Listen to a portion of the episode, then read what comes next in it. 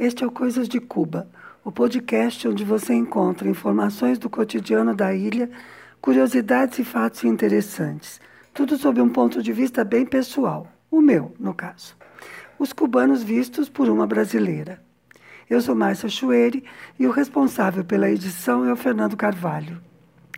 A notícia mais importante sobre Cuba esta semana é a tal marcha dos contras, convocada para o dia 15. Mas o podcast não é de notícias políticas.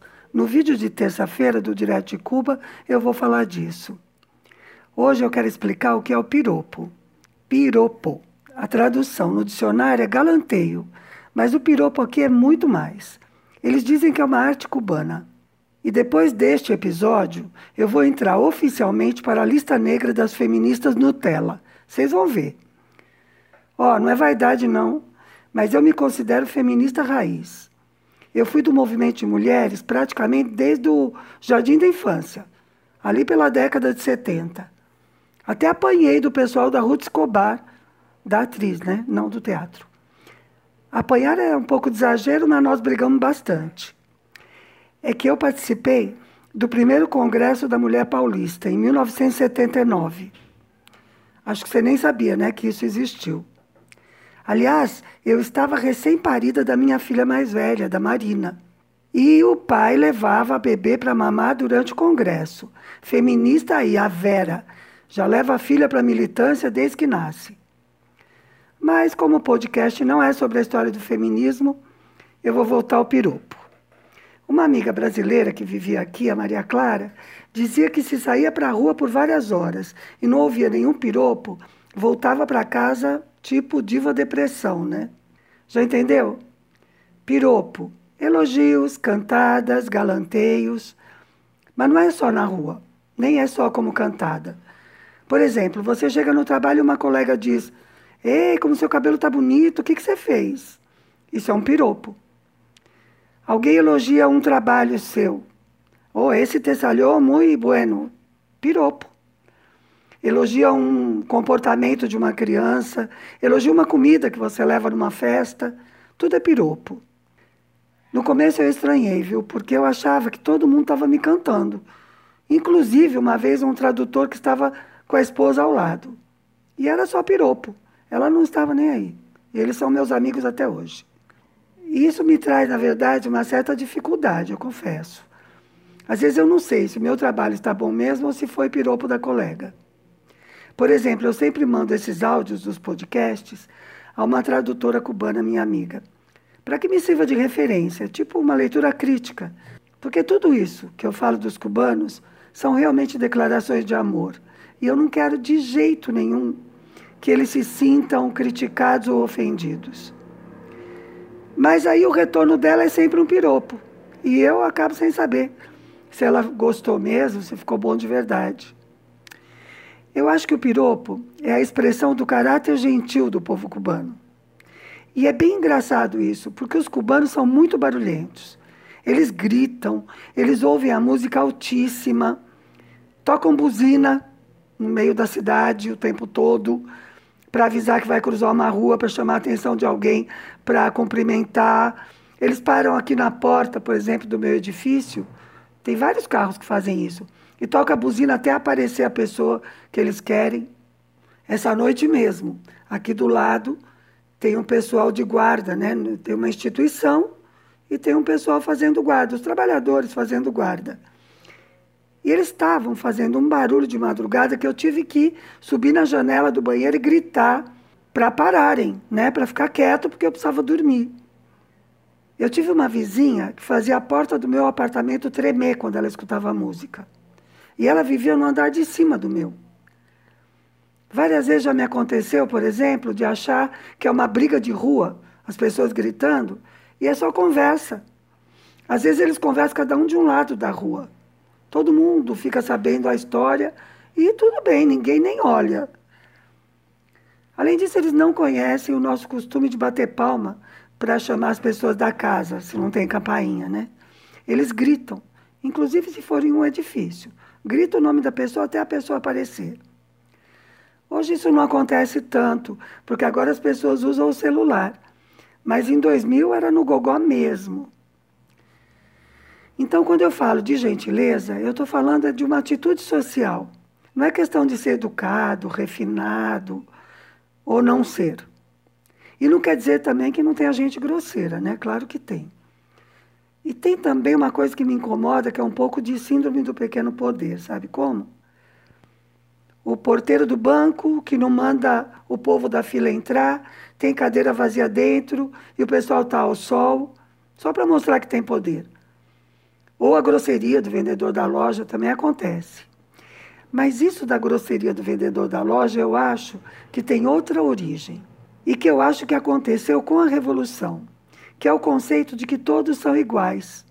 É difícil que alguém vai expressar deferência só porque o outro tem um cargo superior, ou porque tem mais dinheiro, ou porque é cliente. Né? Isso, inclusive, é estranho no, na atenção ao turismo, nos hotéis. Eu acho que eles estão treinando mais o pessoal. Então, por exemplo, eu ficava perplexa no meu trabalho, lá no ano de 2001, né? Quando eu vi a moça que limpava o chão gritando para o diretor do, do, da instituição passar pela beira da parede para não pisar onde ela tinha passado o pano. E ele ia, claro, e até pedia desculpa pela distração. Agora eu já estou acostumada, mas da primeira vez eu achei bem estranho. Bom, então, onde é que entra a gentileza que eu me refiro? Eu vou dar exemplos. Em um evento recente que eu estava trabalhando, uma vice-ministra de Relações Exteriores pediu desculpas aos tradutores por falar muito rápido. Eu nunca vi oradores de outros países fazerem isso.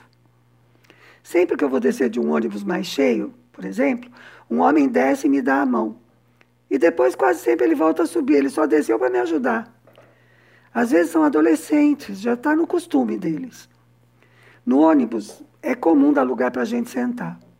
Acontece até, por exemplo, de uma mulher que não me deu o lugar, claro, me puxar pela roupa quando ela vai descer para que eu me sente em seu lugar.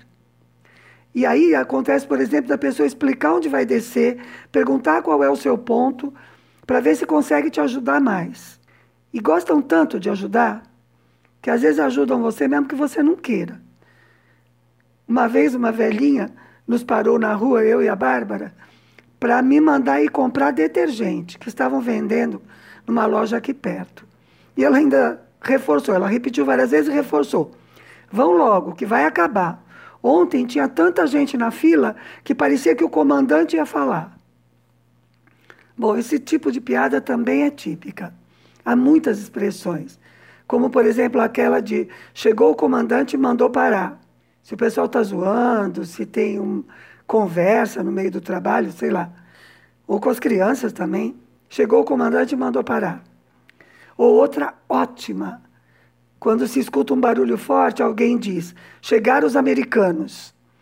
Da primeira vez que eu escutei essa, eu até me assustei, tá? Mas é só uma piada típica. Outra expressão divertida. Se a pessoa está se fazendo que não entendeu, ou se não entendeu mesmo, o outro diz: não se faça de soviético. Imagine como deve ter sido difícil a comunicação com os russos para isso ter virado expressão idiomática. Não se faça de soviético.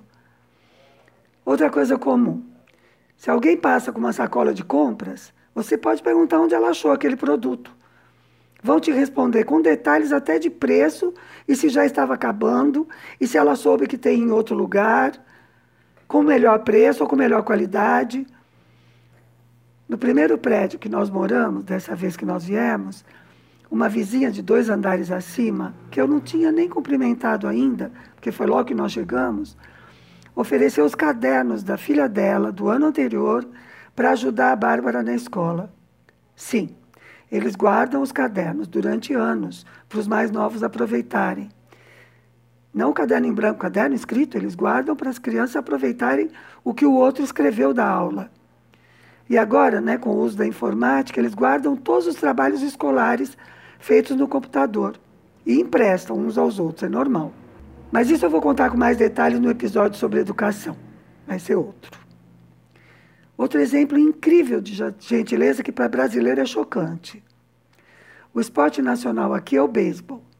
As pessoas têm seus times preferidos, discutem o campeonato, é, colocam adesivo na mesa de trabalho, no computador, usam camiseta do time. Tem até uma praça no centro de Havana onde os homens se reúnem para discutir o beisebol. Então, em 2001, eu fui com um namorado ver o jogo final do campeonato. Eu não gosto do beisebol, na verdade, eu acho muito lento. Para quem está acostumado com futebol, é uma coisa estranha.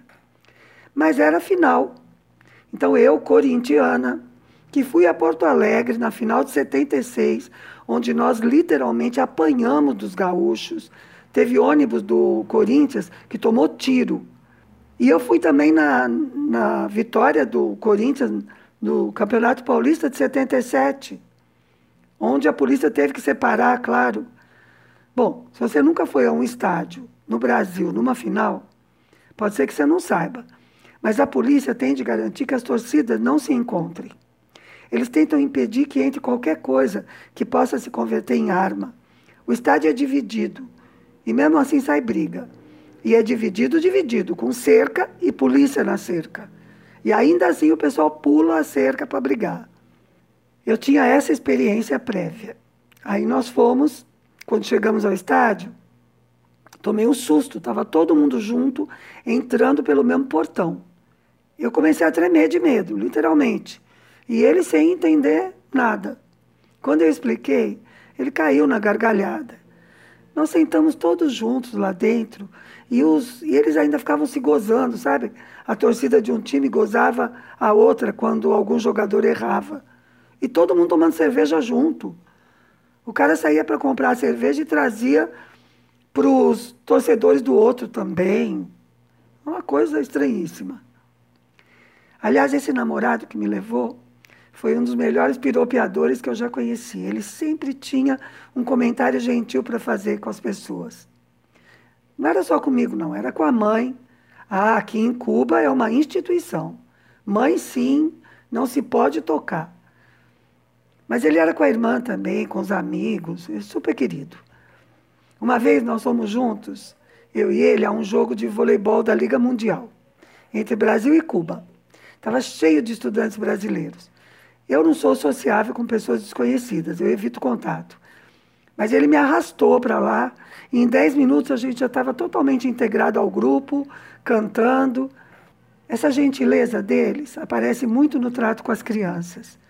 Eu vejo, por exemplo, pais, mães, avós, levando crianças pequenas à escola de manhã, caminhando, e é sempre assim com brincadeira, com carinho. As crianças vão conversando, falando da, da professora, assim, com muita alegria. É lindo. Claro, às vezes alguma mãe grita com alguma criança, tá? Eles são barulhentos. A gentileza está também nas expressões verbais. Tudo é mimi, mami, mi vida, amor. Em todo lugar, o tempo todo. Por exemplo, você pede uma informação na rua, e a pessoa te chama de mi coração. Vem por aqui, mi coração. Nós, lá no mestrado, as estrangeiras, nós tínhamos uma piada de que quando a gente conhecia um cubano, em cinco minutos você já era meu amor. Em meia hora você era minha vida. E se você não ficasse esperta, em duas horas ele estaria na sua cama. Deve ser por isso que metade do avião chorava quando nós voltamos para o Brasil na primeira viagem, em 1999 eram mais de 300 pessoas da área da educação, ou seja, quase tudo mulher. Depois de uma semana em Cuba, pelo menos metade não queria voltar para o Brasil. Bom, agora eu vou falar é do piropo de rua mesmo. É aqui que as feministas Nutella vão querer me matar. Um dia desses, eu ia caminhando por uma calçada e vi um homem em sentido contrário. E tinha uma poça de água bem no meio. Ele parou e me disse: a beleza tem preferência. Eu sorri, agradeci e fomos embora. Isso é um piropo clássico e lindo. Ou um homem passa e te diz: Buenos dias, linda. Pronto. Até melhora o seu dia. A Tereza, uma amiga norte-americana que vinha muito a Cuba, ela tinha até um namorado aqui, dizia que só usava vestido aqui, porque aqui ela se sentia melhor como mulher. Nos Estados Unidos ela não vestia essa roupa.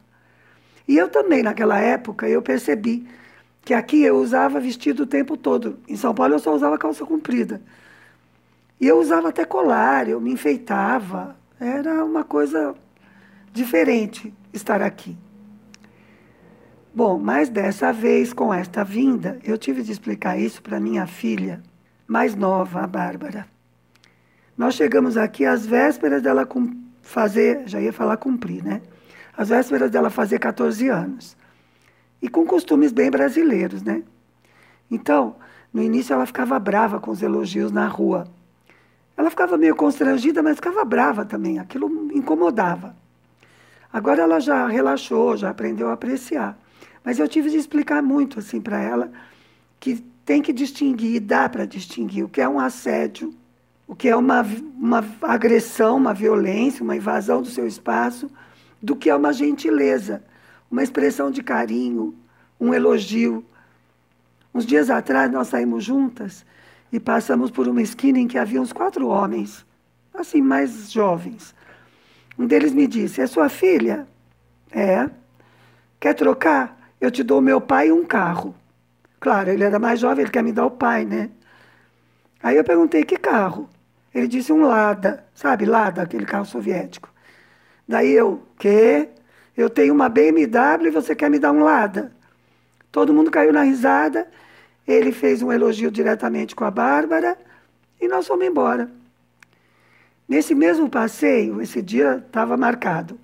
Mais adiante, um velhinho nos parou e declamou uma poesia para ela, com um final meio malicioso, inclusive. Todo, nós rimos e tal, ela entendeu, ela agradeceu, já pegou o jeito.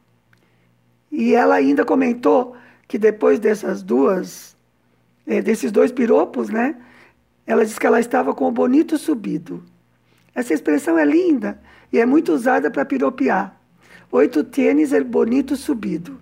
Quer dizer que hoje você está com mais beleza, mostrando mais beleza.